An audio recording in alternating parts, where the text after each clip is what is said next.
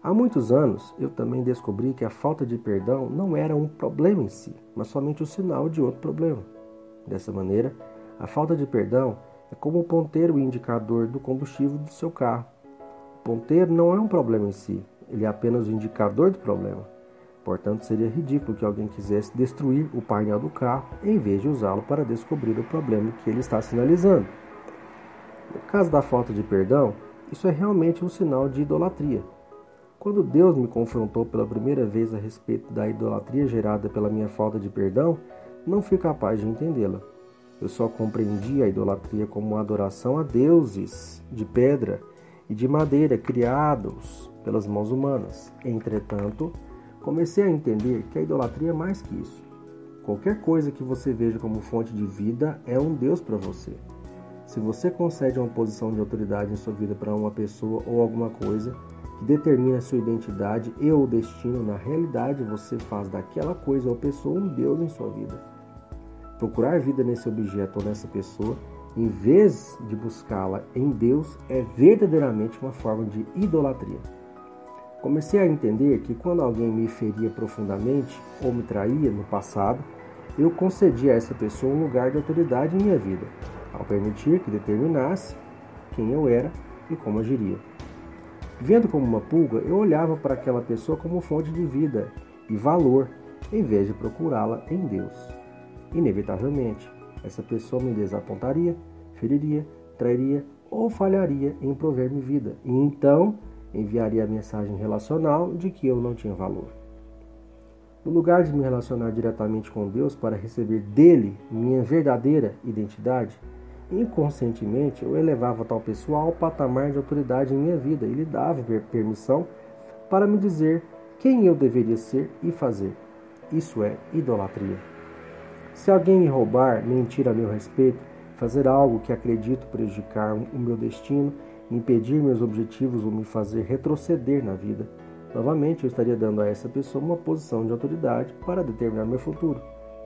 As pessoas mais comuns a quem costumamos admitir em posição de idolatria em nossas vidas é o marido ou a esposa. Algumas vezes ouvi pessoas dizerem a respeito de seus pais, esposos ou outra pessoa: Você não entende, ele arruinou a minha vida. Se eu faço uma declaração desse tipo, na verdade estou autorizando a pessoa que pecou contra mim a determinar meu futuro e meu destino. Aos olhos de quem idolatra, aquela pessoa está sendo elevada a ser tão ou mais poderoso que Deus, pois é concedido a ela a permissão para determinar seu futuro e arruinar a sua vida. Tal afirmação indica claramente quem está sendo confiado para determinar sua identidade e ou destino. Assim, a pessoa que feriu está recebendo permissão para se tornar um Deus, o que faz com que a pessoa ferida entre em idolatria. Além disso, a falta de perdão é um mecanismo natural de proteção do coração para evitar que aquela pessoa me machuque novamente. Enquanto eu estiver em idolatria e mantiver a pessoa que pecou contra mim em posição de Deus, determinando minha identidade ou controlando meu destino, posso tentar o quanto quiser, mas meu coração não a perdoará. Portanto, a falta de perdão se torna um indicador de que estou em idolatria com relação a outra pessoa e provavelmente não tenho consciência disso. O maior problema de todos é que nessa condição eu não estou me relacionando verdadeiramente com Deus e confiando nele de coração, para ele me dizer quem eu sou e estar no comando do meu futuro e do meu destino. Isso pode ser remediado da seguinte forma: primeiro, renunciando à idolatria. Segundo, removendo a pessoa que pecou contra mim da posição de autoridade em minha vida. 3.